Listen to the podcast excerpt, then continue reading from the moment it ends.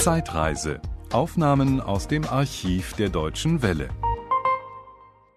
Wenn ich einige Filmtitel vor und nach dem Kriege überblicke, äh, dann würde ich sagen, haben sie eigentlich immer so etwas wie eine gute oder enge Beziehung zur gepflegten musikalischen Unterhaltung gehabt.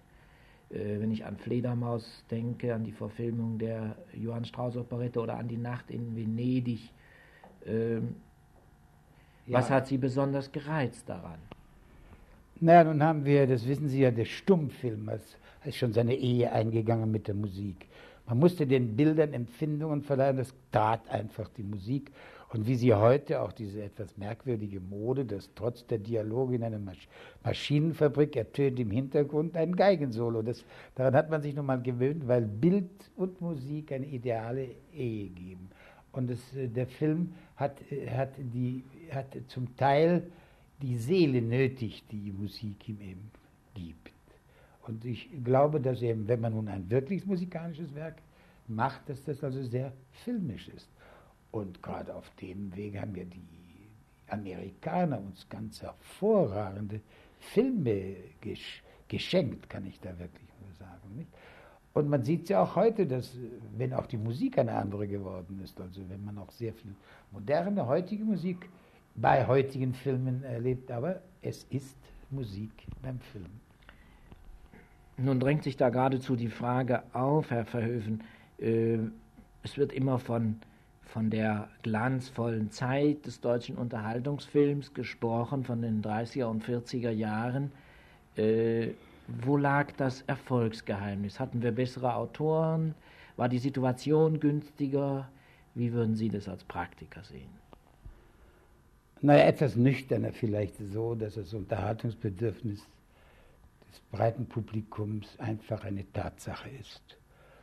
Und dass sich das ein bisschen danach richtet, wie viel Zeit der Mensch denn hat, um sich ein bisschen privat auszuleben, zu lesen, zu wandern, spazieren gehen, reiten, reisen oder auch ins Theater zu gehen, Musik zu hören oder ins Kino.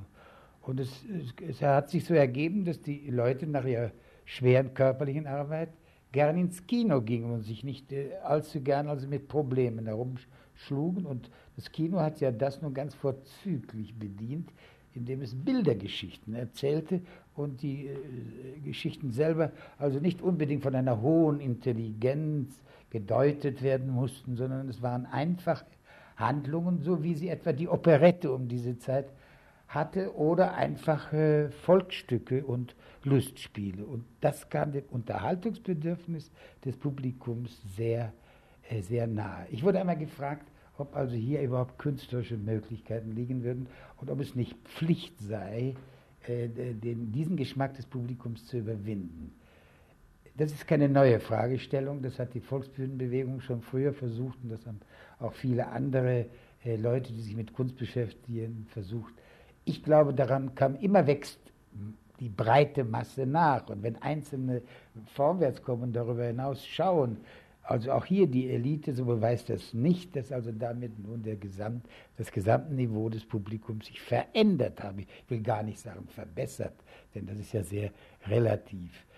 Und ich habe gesagt, warum sollen Leute Menschen und der große Teil der Deutschen, die damals waren, also die unsere Möbel machen, die uns gefallen, die unsere Einrichtungsgegenstände produzieren, die die Lebensmittel herbeischaffen, dass wir sie zu Hause haben, die Tapeten machen. Warum sollen diese Menschen nicht auch einen Anspruch auf Unterhaltung haben?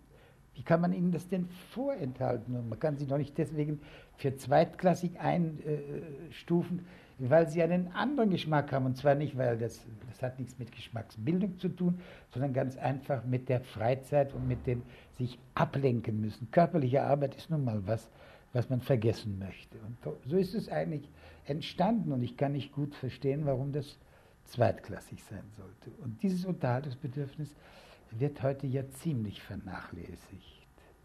Nun ist es nicht so schwierig, das zu tun, denn der, das, das das Kino spielt nicht mehr ganz die gleiche Rolle. Als der Tag kam, in dem das Fernsehen seine Programme verkündete, hatte eigentlich das Ende des Films geschlagen.